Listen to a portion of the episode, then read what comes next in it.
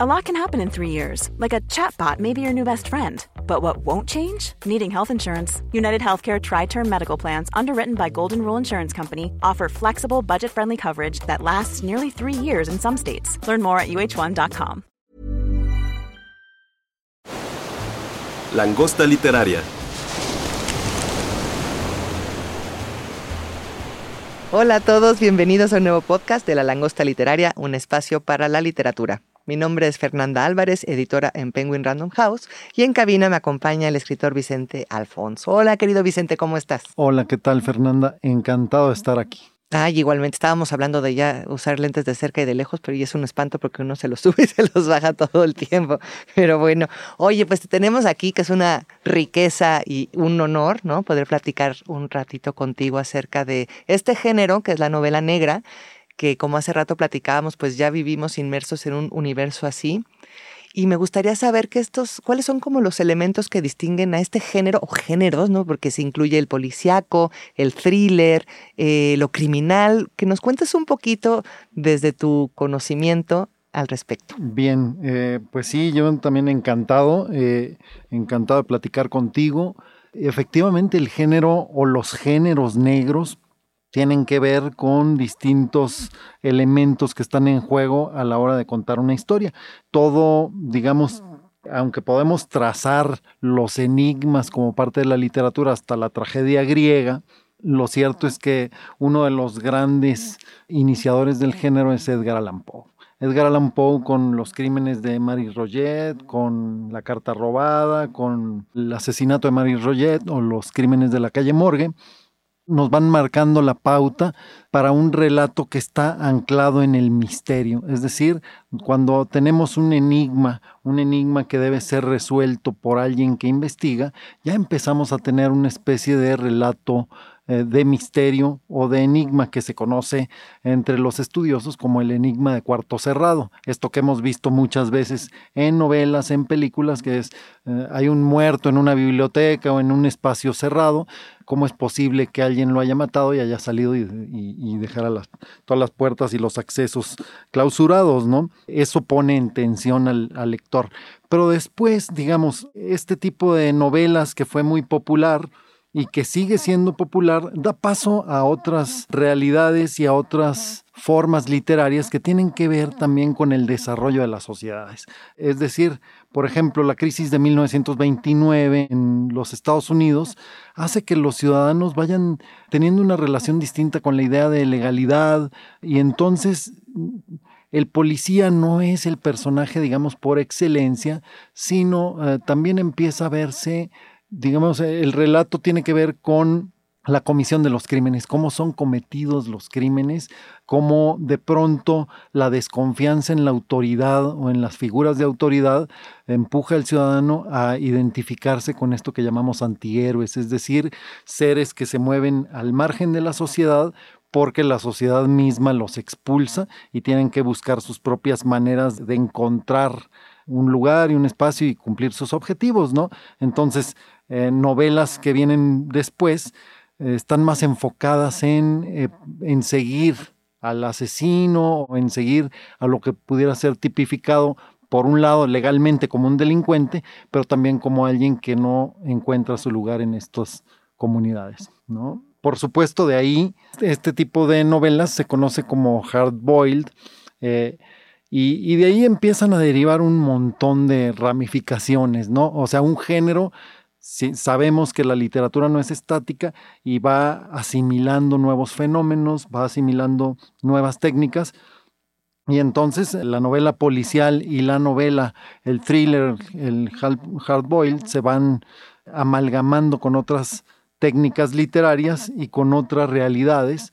Y ahora podemos hablar de una diversidad casi abrumadora del género, al grado de que estoy seguro de que muchos lectores ni siquiera saben que están leyendo tal cual una novela de enigma, una novela policial, una novela, un thriller o un hardboiled, y sin embargo lo disfrutan mucho y, y siguen consumiendo este tipo de lecturas, ¿no? Sí, porque son linderos muy sutiles, ¿no? Que a veces uno como lector no los tiene tan presentes y ya estás involucrado en un misterio sin que la pienses a partir de ahí, ¿no? También las estrategias que utilizan los, los diferentes escritores, ¿no? Exactamente, por ejemplo, en la tradición anglosajona también hay mucho la novela de investigación jurídica. ¿No? o de tribunales eh, que dan seguimiento. Claro, aquí no funciona nada. Bueno, es que tenemos otra relación, digamos, con la, con la Procuración de Justicia, pero efectivamente, ¿no? Eh, es el tipo de sociedad en la que estamos inmersos determina mucho cómo leemos los libros, ¿no? ¿Cuál es nuestro horizonte de realidad, ¿no? Y a partir de ahí, ¿quiénes dirías, no? Porque yo veo que aquí traes distintos autores para platicar acerca de ellos. ¿Desde dónde toman? Porque son muy distintos también entre sí, ¿no? La manera de acercarse, uno más policíaco o más de detectives, ¿no? Otro es más oscuro. ¿Desde dónde nos podrías contar de estos libros? Fíjate que justamente cuando me invitaron a hacer esta grabación, me puse a seleccionar entre varias novelas, entre mis novelas favoritas, y justamente me fui por el asunto de la estrategia, ¿no? De, cómo hay autores que diseñan su propia relación con el género, y escogí algunos, la mayoría de América Latina, y me doy cuenta de que justamente este diálogo con la tradición nos va dando texturas. Por ejemplo, mira, traigo entre mis novelas favoritas una que salió hace muy poco, que se llama Tongolele no sabía bailar de Sergio Ramírez, ¿no?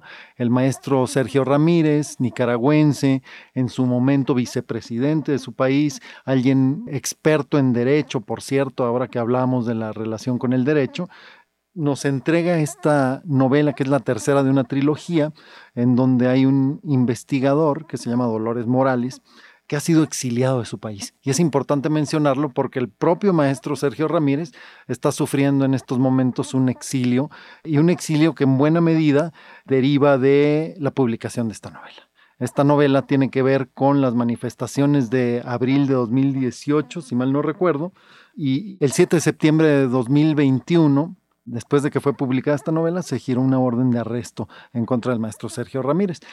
La novela, porque es una novela, comienza justamente con el inspector Morales, que está exiliado y de todos modos está reingresando a territorio nicaragüense eh, de manera clandestina, ¿no? Y a partir de ahí, Sergio Ramírez nos da una versión que tiene un pie en la ficción y otro pie en la realidad podemos ir googleando los diferentes aspectos de la novela y eh, hace una versión, digamos, entre la crónica y la ficción, entre la crónica y la novela negra, de no solo lo que pasó durante las protestas de abril de 2018, sino lo que pudo haber pasado tras bambalinas. Y esa es una de las grandes atribuciones de los escritores, no solo de novela negra, sino de novela en general, pero él le da este giro de novela negra porque tenemos dos grandes personajes. Por un lado, el inspector Dolores Morales, que está ingresando al territorio nicaragüense, y por otro lado, a un personaje que es el jefe de los servicios de inteligencia del Estado, un hombre que se llama Anastasio Prado, al que apodan Tongolele. Hay otros personajes alrededor, pero el contrapunto entre estos dos personajes, cómo se van eh, de algún modo buscando, haciendo una especie de coreografía y no llegan a encontrarse, es muy interesante porque nos permite ver los dos lados de una historia y nos permite hacer una lectura muy completa de lo que puede estar ocurriendo en Nicaragua. Entonces, me parece que el maestro Sergio Ramírez es un experto, insisto, no solo en la realidad de su país, también en investigar y en documentar las novelas. Su primera novela, por ejemplo, Castigo Divino, deriva justamente de un expediente judicial y él me comentaba hace quizá un año que platicábamos precisamente sobre esta novela, me decía, recordaba cómo Stendhal, eh, cuando no tenía temas para escribir, solía acudir a los archivos y a los expedientes judiciales. Entonces decía, yo le comentaba, yo soy hijo de una juez, mi madre fue juez durante muchos años. Yo aprendí a leer literalmente en un juzgado, en el, en el archivo de un juzgado, y le gustó mucho eso porque dice, bueno, pues es una de las mejores fuentes que puede tener uno, sobre todo cuando escribe novela criminal y policial. No, claro, ahorita me hiciste recordar justo de Alia Trabuco, que escribió este libro, pues más de no ficción, ¿no? Que son las homicidas y son cinco casos de mujeres chilenas, porque ella también estudió Derecho, ¿no? y desde dónde ella va estudiando estos expedientes ¿no? judiciales para exponer los casos de estas mujeres, ¿no? Clasificadas como asesinas histéricas, ¿no? Porque era su condición de mujer. Entonces sí tiene razón, nunca lo había pensado. Es un buen tip para los que quieren escribir novela negra, ¿no? Sin duda. Que empiecen por expedientes judiciales. Sin duda, porque aparte es un lugar común decirlo, pero la realidad generalmente nos, nos da lecciones, ¿no? Nos da lecciones de verosimilitud, es decir, a veces en un expediente encontramos hechos que fabulados serían increíbles y el reto está en volverlos verosímiles para los lectores, ¿no? Y, y, aparte, pues es una cantera inagotable, ¿no? Y sobre todo, pues en ciertas realidades y en ciertos países. No, bueno, y aquí ya se ve que en este caso, lamentablemente a Sergio sí lo alcanzó el libro, ¿no? Como decías, hablar del exilio, y eso es lo peligroso a veces de la literatura y de este tipo de novelas, ¿no? Muchas basadas en hechos reales, por supuesto, pero otras que se inventan esta realidad que al final a veces nos alcanzan. Fíjate que a mí es, eso me, me hechiza el pensar cómo suele decirse que las novelas policiales son divertimentos para pasar el rato. Durante un buen tiempo fueron incluso catalogadas como subliteratura y sin embargo, decía uno de mis maestros, el maestro Federico Campbell, Decía, bueno, es que el mundo va hacia allá, ¿no? Él hablaba, él fue alumno de Leonardo Sciascia, estuvo un buen tiempo en Sicilia, conversaron mucho sobre los fenómenos de la criminalización del mundo y Campbell acuñaba este término de la sicilianización del mundo, hablando de, del papel creciente de los poderes fácticos del crimen organizado en nuestras realidades, y entonces nos damos cuenta de que lo que empezó siendo un divertimento, un reto intelectual como de laboratorio, ahora es una de nuestras principales herramientas para explorar la realidad y para comprender la realidad. Es decir, ahí donde no alcanza lo meramente fáctico y documental, como dices, entran en juego las herramientas del novelista para decir, ok, esto es lo que vemos, pero ¿qué permanece en la sombra? ¿no? Entonces es un laboratorio fascinante eh, y aterrador al mismo tiempo, porque tienes razón, o sea, es cierto que ya vivimos allá adentro, ¿no? Pensaba ahorita también que hubo todo este boom de novelas sobre narcotráfico, ¿no? Porque finalmente pues es una realidad que no es que ya no vivamos ahí, pero se le da la vuelta por otro lado porque también es imposible enfrentarnos todo el tiempo a eso, ¿no? Sin duda, y mira, acabas de tocar un asunto fundamental porque otro de los libros que traigo es la más reciente entrega de la saga del zurdo Mendieta. Ya sabrán eh, los seguidores del autor a quien voy a mencionar ahora, que es el maestro Elmer Mendoza. ¿no? Ella entró por la ventana del baño, es la siguiente novela que traje entre mi selección y volvemos ¿no? al tema de... Hay dos aspectos por los que podamos entrarle al análisis de una novela policial como a cualquier otra obra literaria, pero el maestro Elmer Mendoza es un, un doble maestro porque sabe muy bien tocar temas de fondo para nuestro país, es decir, esto que comentas, este fenómeno de eh, la presencia creciente de los temas de narcocultura y narcotráfico, que pues yo creo que no podemos ser ciegos o ser... Imposible. Sí, no se les puede dar la espalda por más que uno lo intente, pero por otro lado tiene una experimentación en cuanto a la forma que es realmente admirable, ¿no? Esta más reciente entrega, ella entró por la ventana del, baño, también nos cuenta una anécdota que tiene que ver con el pasado y el presente del país, ¿no? Es decir, tenemos a Edgar el zurdo Mendieta, ¿no? Que es un investigador de la policía que va en una de las líneas de la historia, y por otro lado tenemos a un hombre de 80 años que se llama Ricardo Favela y que busca una mujer, una pelirroja con la que tuvo una fugaz relación, tan fugaz que ni sus nombres se dijeron, ¿no? Pero dice, nunca pude olvidarla. Entonces contacta al zurdo Mendieta y le dice, oiga, pues yo sé que se le estoy poniendo muy difícil porque hace décadas, ¿cómo va a encontrar usted a la pelirroja? No lo sé. Es una mujer que se metió a mi casa por la ventana del baño este, y no he podido olvidarla, quisiera verla una vez más, ¿no? Entonces, eh, por supuesto, el maestro Elmer nunca se la pone fácil al zurdo porque al, al, tiempo que busca esa pelirroja misteriosa, tiene que andar también tras las huellas de un asesino, un sicario despiadado que se evadió de la cárcel o acaba de salir de la cárcel más bien, tras 20 años de cárcel, está persiguiendo a sus captores y uno de ellos es el zurdo. Entonces, por un lado tenemos una historia encarnizada, cruda y que nos cuenta muchas veces en clave de ficción realidades que bien pueden estar ocurriendo en nuestro país, es decir, cómo hay claroscuros entre las grandes figuras del crimen organizado y las grandes figuras del poder en nuestro país, cómo se relacionan no siempre de las maneras en que estamos acostumbrados a verlo. Y al tiempo que este sicario anda persiguiendo a sus captores, el zurdo anda persiguiendo a la pelirroja. ¿Cómo lo soluciona el maestro? Bueno, pues, eh, no, no, voy a dar spoilers, pero es un final maestro. Y ya a eso, esa de por sí difícil misión, tenemos que agregar lo que decía al principio, ¿no? La intensa experimentación formal, el uso de herramientas. Es decir, cuando uno lee al maestro Elmer, en realidad también escucha sus novelas. No solo porque tiene soundtracks, ¿no? Es decir, la canción, perdón, el título de la novela es también el título de una canción de Paul McCartney y las novelas del maestro Elmer Mendoza están llenas de música, pero también están llenas de musicalidades que tienen que ver con la forma de hablar de sus personajes.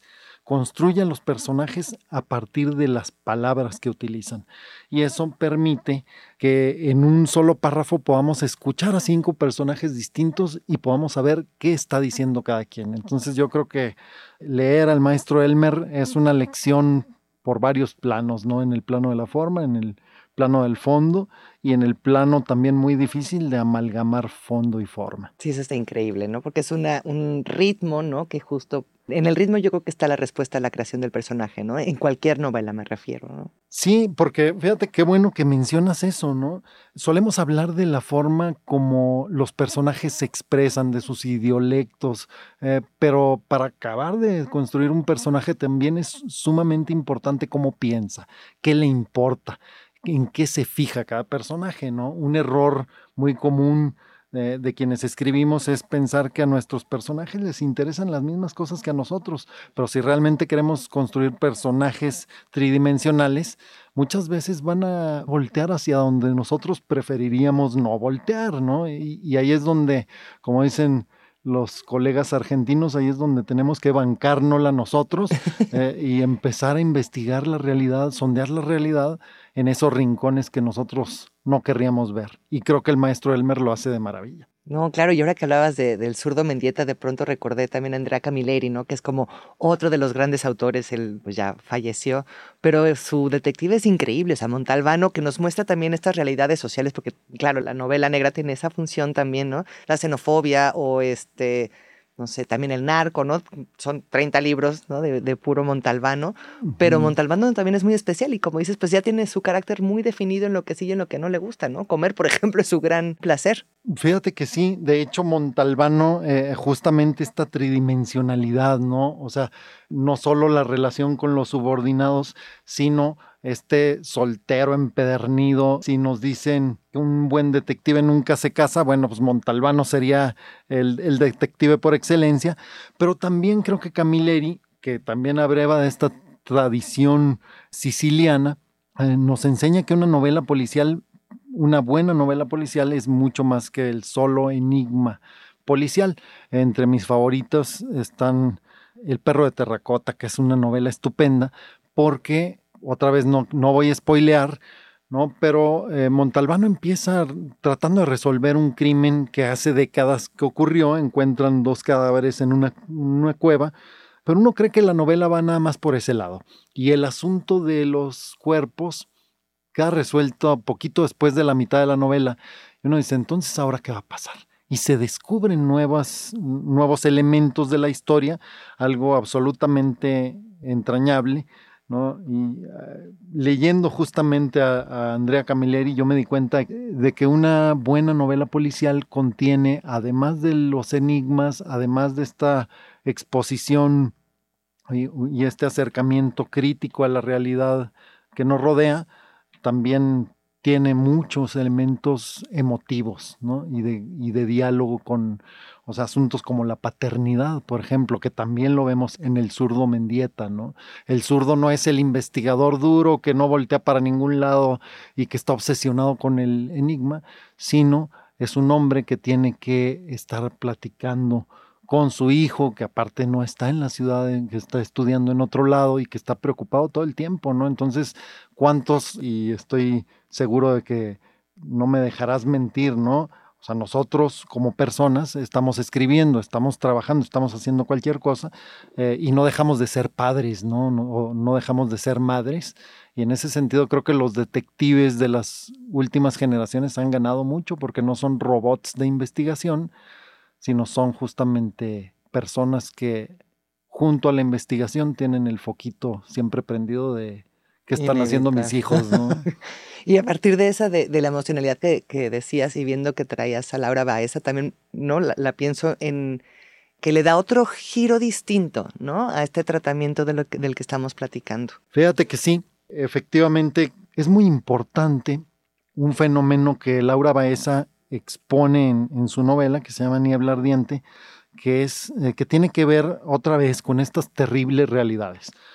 Yo viví por razones del trabajo de mi esposa, la novelista y académica Iliana Olmedo, nos mudamos a vivir un par de años a Guerrero y allá estuve pues involucrado en algunos talleres que tienen que ver con la búsqueda y procesamiento de fosas clandestinas por parte de la población civil.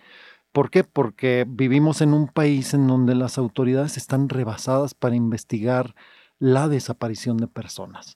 Es decir, no, bueno, y lo vimos con los de Ayotzinapa, o sea, de pronto fue descubrir fosas clandestinas y nadie dijo nada y quedaron, ay, descubrimos cinco, ¿no? Ah, Exactamente. bueno. Y justamente estos talleres a los que yo asistí, que fueron promovidos por el Senado de la República, tienen que ver con eh, lo rebasadas que están las autoridades, nos decía la, la persona que fue a impartirlos, es que tan solo para la cantidad de fosas que tenemos en el país, tendríamos trabajo para 200 años y todos los días se siguen descubriendo. Entonces el rezago, lejos de atenuarse, va creciendo. Y eso nos lleva directamente a la realidad que expone Laura Baeza, que es una muy joven escritora, muy talentosa y que aborda este tema. Es decir, cuando las autoridades, cuando no hay inspector que investigue, cuando los inspectores no alcanzan, ¿qué se puede hacer? ¿Y qué es lo que se hace? Pues todos lo hemos visto, ¿no? Las mamás, las hermanas, sobre todo las mujeres, porque es una labor que ha recaído esencialmente en las mujeres, no nada más aquí en México, sino en toda América Latina, las mujeres son las que salen a buscar a sus hijos, a sus padres, a sus esposos, varilla en mano, salen a, buscar las fosas clandestinas, ¿no? Y entonces Laura Baeza nos pone frente a un caso de una mujer que desaparece, ¿no? Su personaje, digamos, investigador es una mujer que se llama Esther Anderson, que está en Barcelona y que de repente está viendo la televisión en Año Nuevo y en las noticias, en una manifestación, reconoce a su hermana. El asunto es que su hermana lleva 10 años desaparecida. Y dice, ¿cómo puede ser? ¿No? Y consigue la grabación y dice, bueno, si no es mi hermana, es alguien idéntico. Tengo que seguir esta pista, ¿no? Sobre todo porque para la familia ha sido muy difícil procesar la desaparición de esta muchacha, ¿no? Entonces, Irene, que es el nombre de la muchacha que desapareció, había sido diagnosticada con esquizofrenia y había sido recluida en un centro de atención del que se escapa alguien la ayude a escapar, no les voy a dar más pistas porque entonces ya empiezo a acercarme al spoiler peligrosamente, pero sí, digamos que la columna vertebral de la novela, que es estupenda por el fondo y por la forma en que está escrita, es esta labor de búsqueda que es tristemente real, que es la tristísima, la durísima realidad que viven miles de familias en México, ¿no? Y ocurre esto que bien mencionabas, que es, ¿qué pasa cuando buscando a una persona, buscando un entierro clandestino, encuentras cinco o siete o quince, ¿no? Y que ninguno corresponde a tu familiar, pero sabes que todos ellos son hijos de alguien, esposos de alguien. Eh, entonces creo que es una novela que nos ayuda a hacer conciencia. Eh, yo, yo lo comentaba porque en algún momento me dediqué a hacer crónicas justamente sobre la búsqueda de fosas eh, por parte de los pueblos de Guerrero. Y decía, bueno, antes decíamos un soldado en cada hijo te dio, ahora yo creo que podríamos decir un forense en cada hijo te dio porque el otro tema es ese, ¿no? Que si los familiares salen a buscar y de repente creen eh, encontrar algo, no pueden ponerse a escarbar, porque entonces eso invalida el proceso de, investigación. Y entonces, ¿qué haces? No? La ley al mismo tiempo eh, no, no te puede ayudar, pero también te amarra las manos. Para eso surgen estos talleres y creo que es importante que la novela se acerque a estas realidades que escuchamos mencionadas, pero muy fugazmente. ¿no? Eh, eh, afortunadamente, la novela es este laboratorio de acercamiento crítico a la realidad y creo que en el caso de Laura Baeza se cumple de manera estupenda, muy, muy consciente y aunque la novela es dura, creo que nos ayuda justamente para generar empatía hacia todas estas familias que están buscando a sus hijas, a sus hijos, a sus padres. No, y creo que justo, ¿no? Como labor de toda novela, ¿no? De toda literatura, y retomando un poco lo que decías al inicio de cómo se pensaba la novela policial, ¿no? Como un divertimento, como un, momento únicamente de fuga, ¿no? Su labor es otra mucho más importante, eh, por lo menos en la actualidad es sí o sí, porque como bien dices, es la única manera que podamos entender un poquito de esos dolores, ¿no? que pueden ser más divertidos los detectives, más sórdidos, ¿no? Pero sí son espacios para mirar al otro. Y tiene que ver con esto que mencionabas tú al principio, que preguntabas, ¿no? ¿Cuáles son los elementos de la novela policial? Bueno, pues la realidad latinoamericana nos ha enseñado que si la teoría nos decía que en toda novela policial tenía que haber un investigador o un detective, la realidad latinoamericana nos enseña que muchas veces no hay detectives y que ese papel de detective lo tienen que asumir las propias familias. Y cuando uno se da cuenta de que eso no es una argucia ni un invento, no hay realismo mágico, como decíamos mm. en algún día, creo justamente hablando con Laura, sino realismo trágico, pues por supuesto que no podemos más que conmovernos y también voltear de la novela hacia la realidad, que es otra de las grandes virtudes que creo yo que tiene la novela policial, porque justamente en la universidad yo tenía un profesor que decía, a mí no me gusta la novela policial porque hace de cada ciudadano un policía, nos acostumbra a pensar en términos de lo que Foucault llama vigilar y castigar, ¿no? Y yo le decía, no, yo creo que es distinto, profesor. Se me hace que usted no, no lee muchas novelas policiales, porque en realidad lo que yo creo que hace la novela policial es absolutamente lo contrario. Es decir, permitirnos un acercamiento crítico. Es decir, un lector de novelas policíacas no puede ser alguien que se deja llevar de la mano. Si uno está leyendo una novela policíaca, siempre encuentra versiones contrapuestas.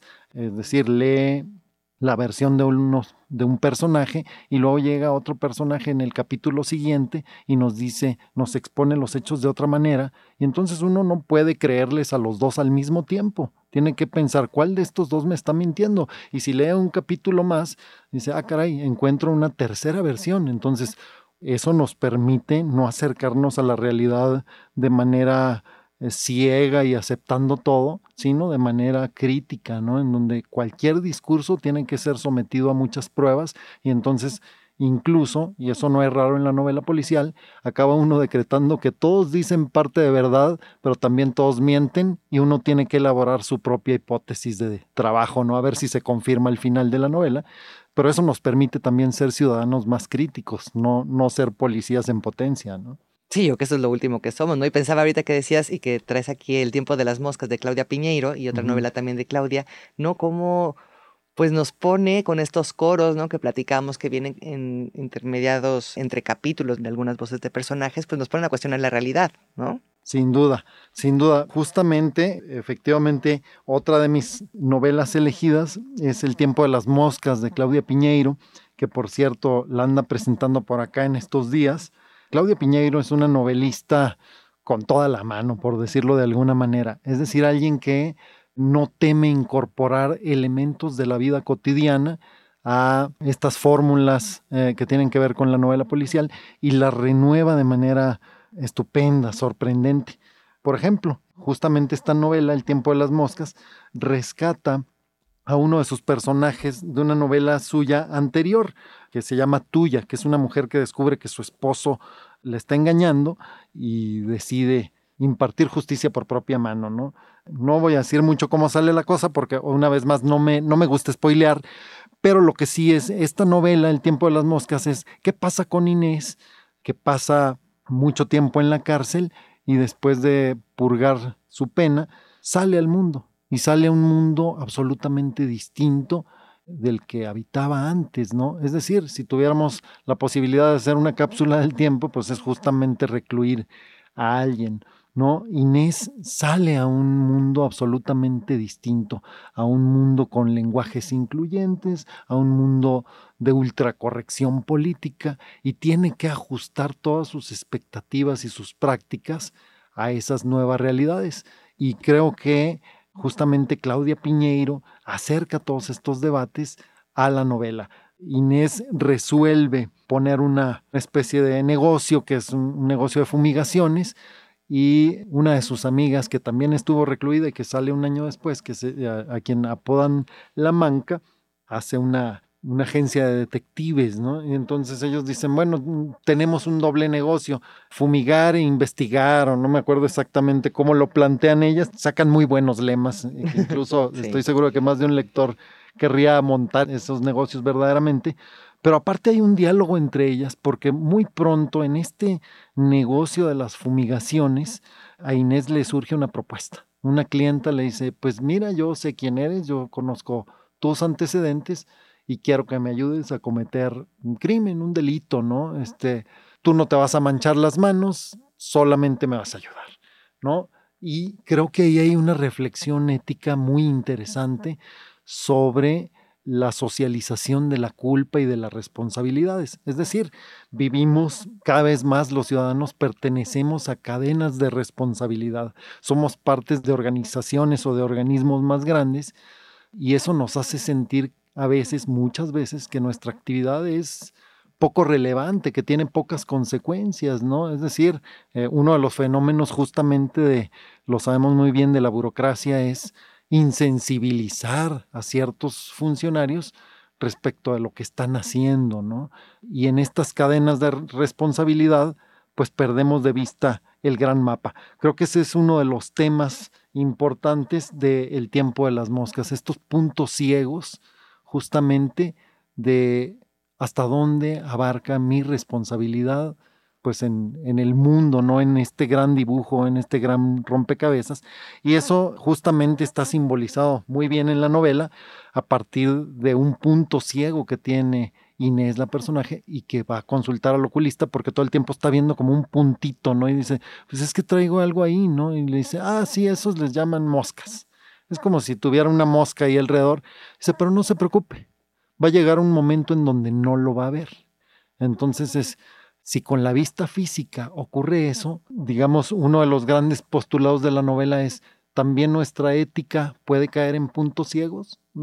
a fuerza de no voltear para allá voy a dejar de verlo, o a fuerza de tener ese lunar ético voy a dejar de ver la parte que no me gusta.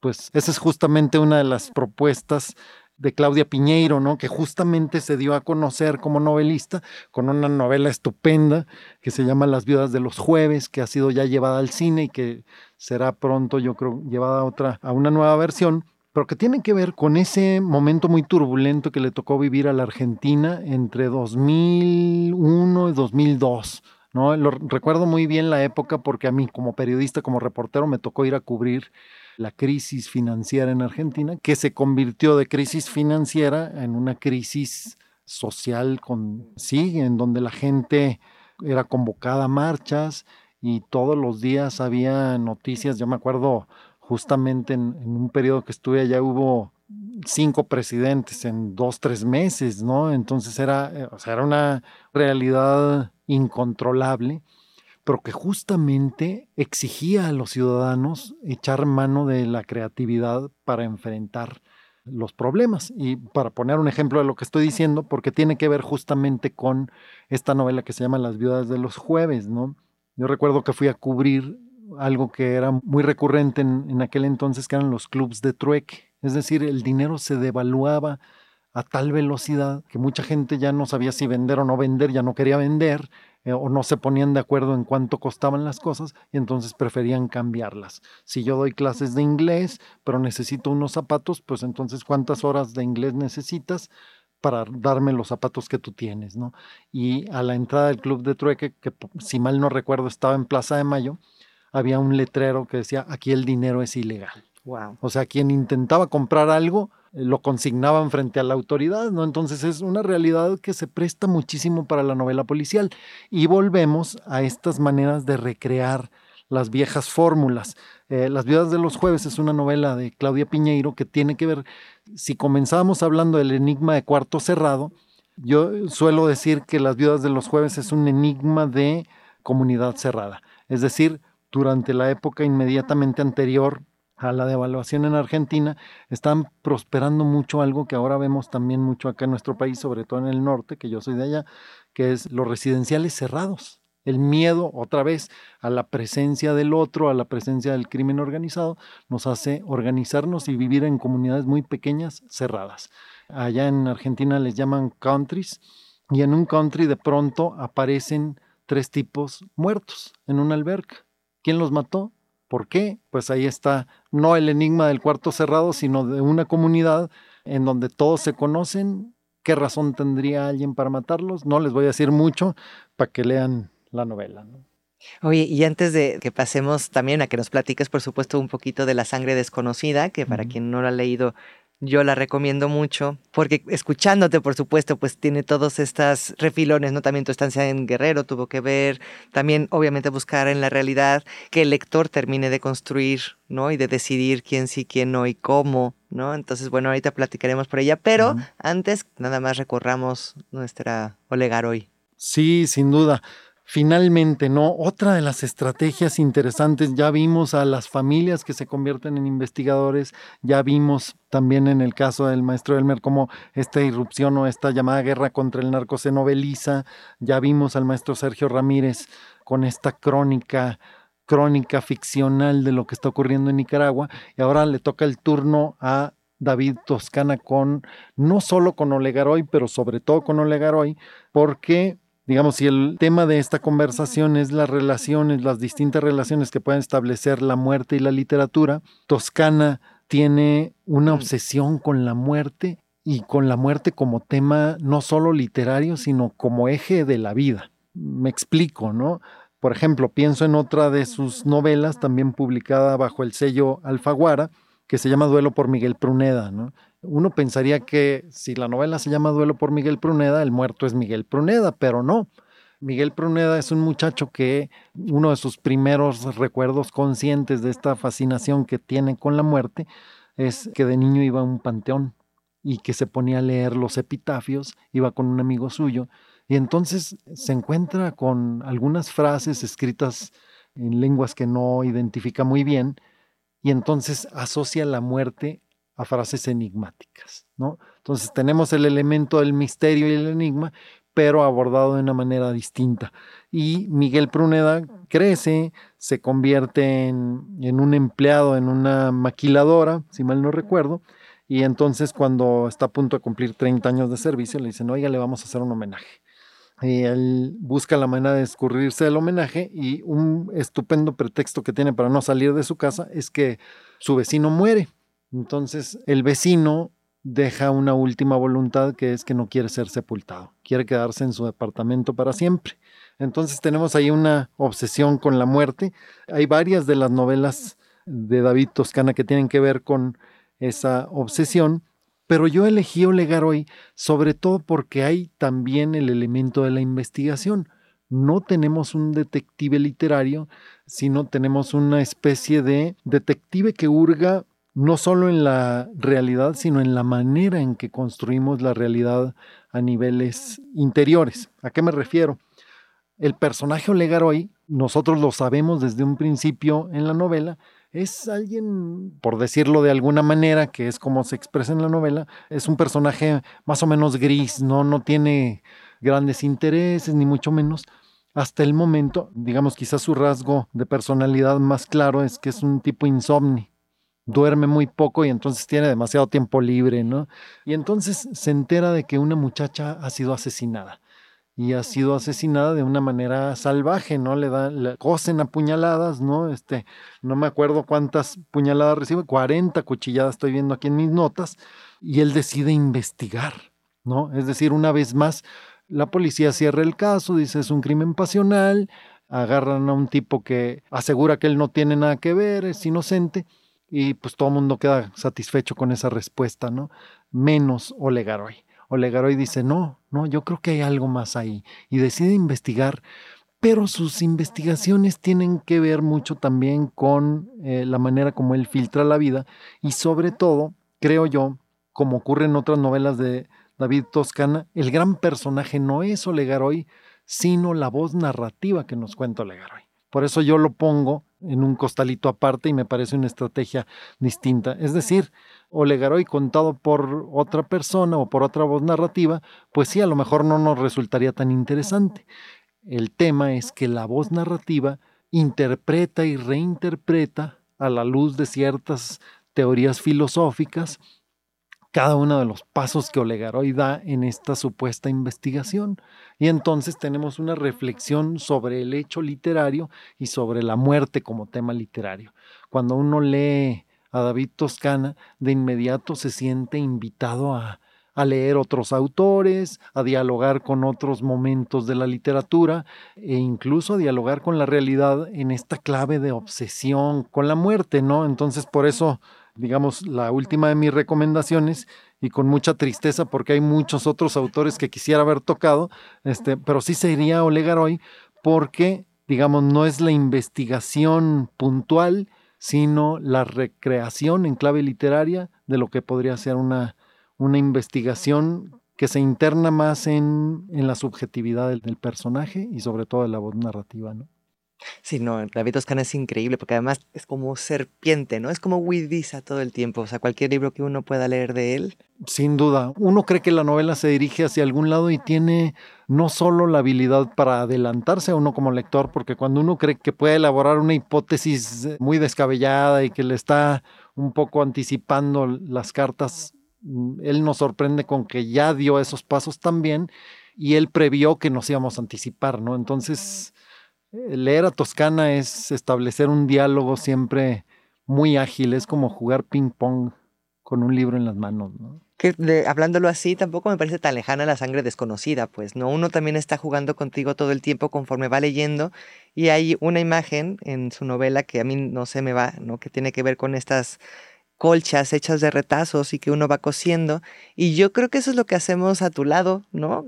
¿Qué, qué tan cercanos estemos en esta costura de retazos, ¿no? A, lo que nos estás planteando, esto no importa, ¿no? Pero sí que estamos nosotros reconstruyendo como una especie de rompecabezas, pero yo creo que más como estos patchworks, ¿no? Que armas tu colcha para ver cuál va a ser el resultado, ¿no? Sin duda, fíjate que me emociona mucho que lo digas porque justamente esa es la poética de la novela, es decir, el, el, la cobija de retazos o la pieza armada a partir de los retazos es como uno de los motivos recurrentes de la novela, pero es también la estructura. Es decir, de recortar fragmentos de algo y pegarlos, sale algo que es totalmente distinto, ¿no? Y eso es lo que yo quería hacer. La novela en realidad surge de que tres historias muy distintas que yo había reporteado de alguna manera para mi trabajo como novelista y que yo pensaba que eran líneas totalmente independientes se empiezan a juntar. Y cuando digo se empiezan a juntar, no se empiezan a juntar dentro de mi cabeza, sino de manera absolutamente objetiva, ¿no? Yo empecé a escribir la novela en una pequeña población de Carolina del Norte, en los Estados Unidos, porque fui invitado a hacer una residencia allá. Y resulta que es una muy pequeña población que se llama Winston-Salem, que es uno de los lugares donde se dio este auge tabacalero, una población que creció prácticamente a la sombra de una fábrica de cigarros, ¿no? Y entonces tenemos dos elementos muy destacados en esa población, que es, por un lado, tienen esta empresa, ¿no? En donde trabajan uno de cada cuatro habitantes y por otro lado tienen un colegio un internado para señoritas, ¿no? Que es como creo yo, un grado extremo del conservadurismo porque está en un pueblecito que recrea las condiciones de vida en, en el lugar hace 200 años, es decir, no hay luz eléctrica o está disfrazada, los habitantes acceden a vestir como vestían hace 200 años, este, se recrean las recetas de cocina y entonces dice uno, Ay, este es un lugar que uno, que uno pensaría, es un, es un entorno fascinante para novela, ¿no? Claro. Para novela. Y, y hasta ahí podríamos pensar en una novela histórica un poco rara, pero también estando ahí me di cuenta de que hay otra gran historia que marca esa región, que es ahí comienzan las manifestaciones de la lucha por los derechos civiles en los Estados Unidos, es decir, la lucha por el reconocimiento de los derechos de la población de color, de los afroamericanos. Y entonces justamente hay todavía placas conmemorativas por las que ha luchado mucho la población de color, en donde recuerdan que había muchachos preparatorianos universitarios que empezaron a desafiar todo este marco legal que avalaba la discriminación. Es decir, un muchacho de color no podía llegar a una cafetería y sentarse y pedir un café.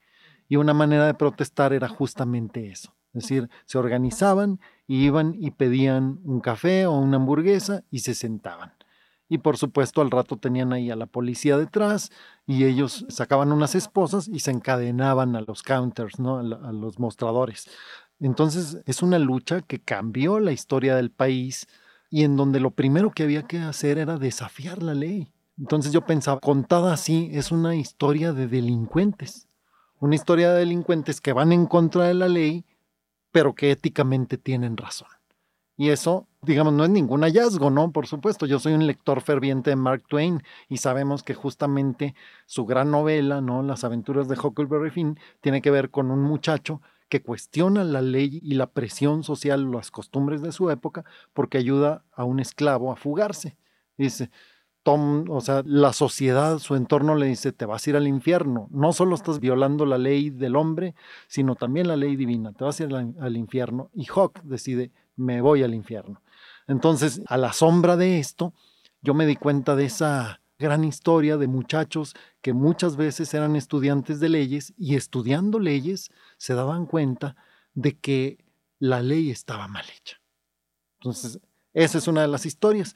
Otra tiene que ver, como ya mencionaste, con este paso por Guerrero, que ha sido un parteaguas en mi carrera de escritor, justamente no solo por lo que se está viviendo en este momento, ¿no? que hay una muy marcada presencia del crimen organizado, luchas, enfrentamientos entre los cárteles, sino también por lo que pasó en los años 60 y 70, que conocemos como Guerra Sucia. ¿no? Es decir, donde uno de cada tres soldados del ejército mexicano estaba persiguiendo a las guerrillas, ¿no? A las distintas guerrillas que operaban en la Sierra de Atoyac. Y entonces, justamente, Ileana, mi esposa, ¿no? Fue becaria del Centro Mexicano de Escritores y ahí tuvo como tutor a Carlos Montemayor, que es un personaje que hace eh, Guerra en el Paraíso. Y entonces, cuando llegamos a vivir a justamente a las montañas de Guerrero, ella recuerda haber leído Guerra en el Paraíso, haber platicado mucho con don Carlos sobre esta novela, y entonces nosotros lo agarramos como la antiguía turística, es decir, de qué cosas puede uno enterarse de esta región justamente para comprender mejor esa realidad tan compleja, y ahí tenemos justamente la segunda línea de las tres que conforman esta novela, que es La sangre desconocida.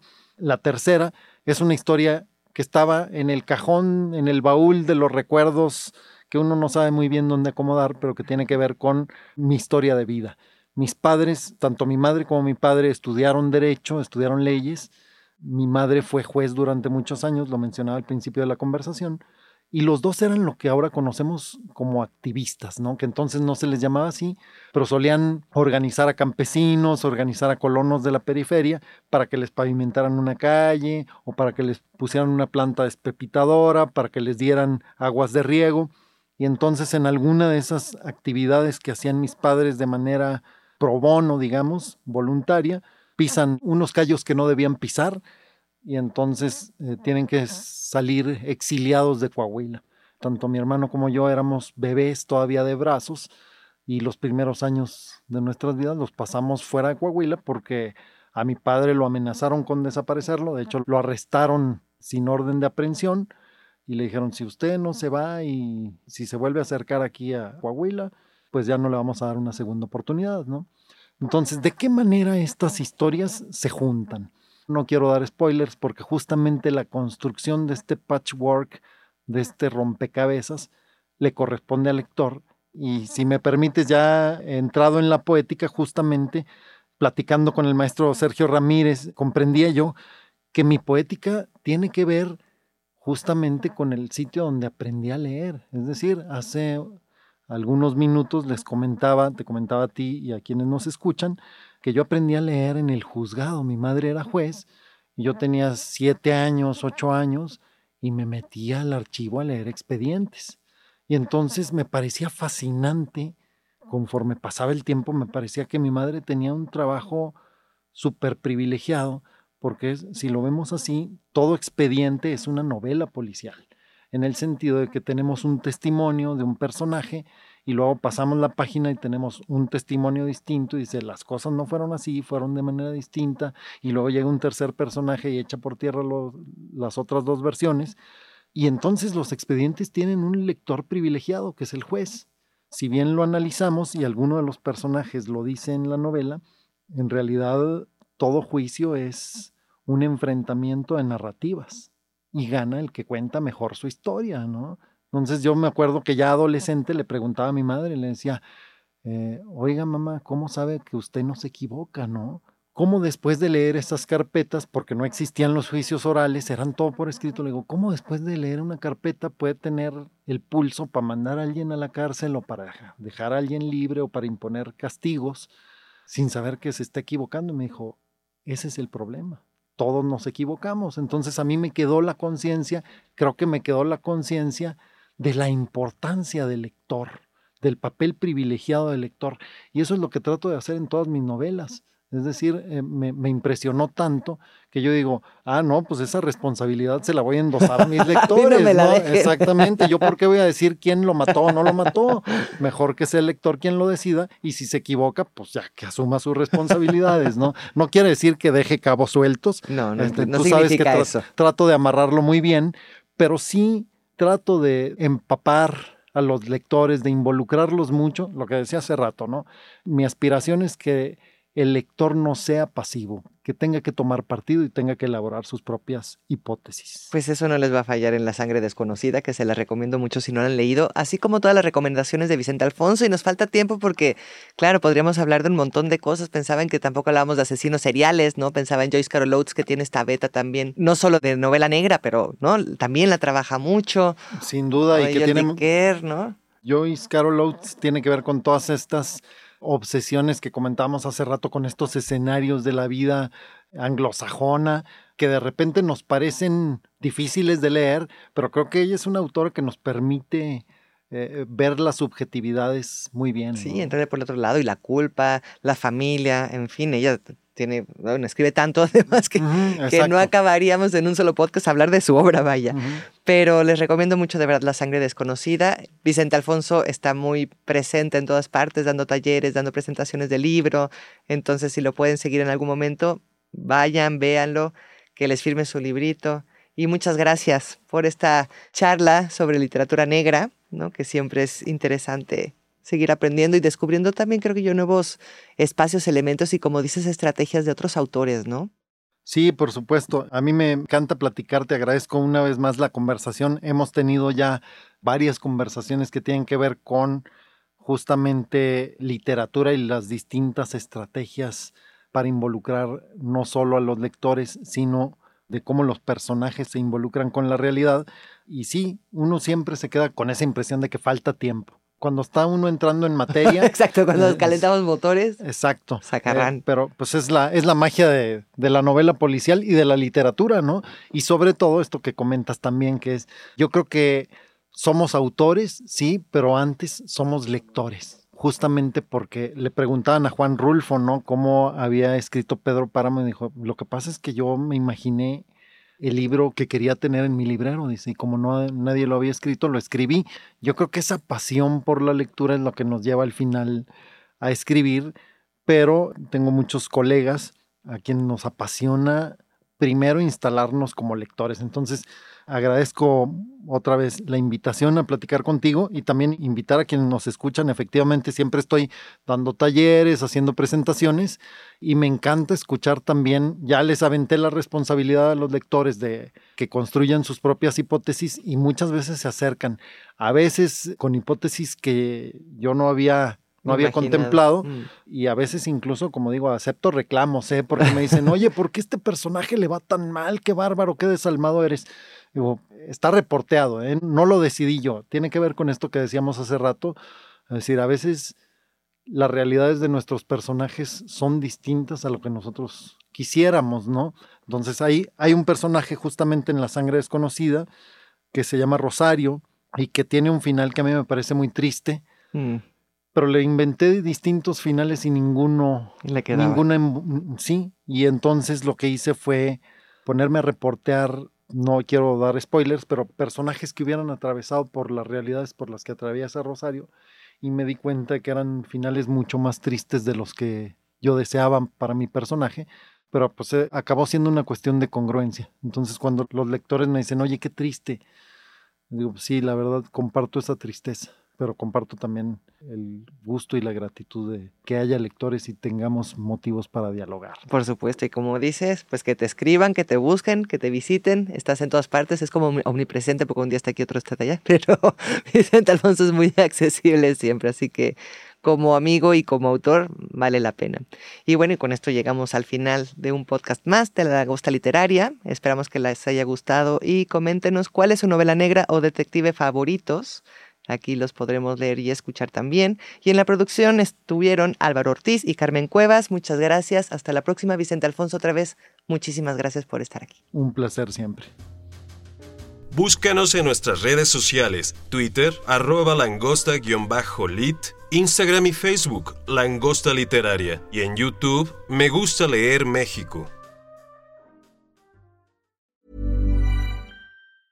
Hey, folks, I'm Mark Marin from the WTF Podcast, and this episode is brought to you by Kleenex Ultra Soft Tissues your ally to help tackle your allergy symptoms this season. I love the change of seasons, but nobody loves pollen and all those other things floating in the air that make you sneeze during this nice weather. Kleenex Ultra Soft tissues are hypoallergenic and allergist approved. So fight back against watery eyes and runny noses without worrying about irritating your skin. For this allergy season, grab Kleenex and face allergies head on.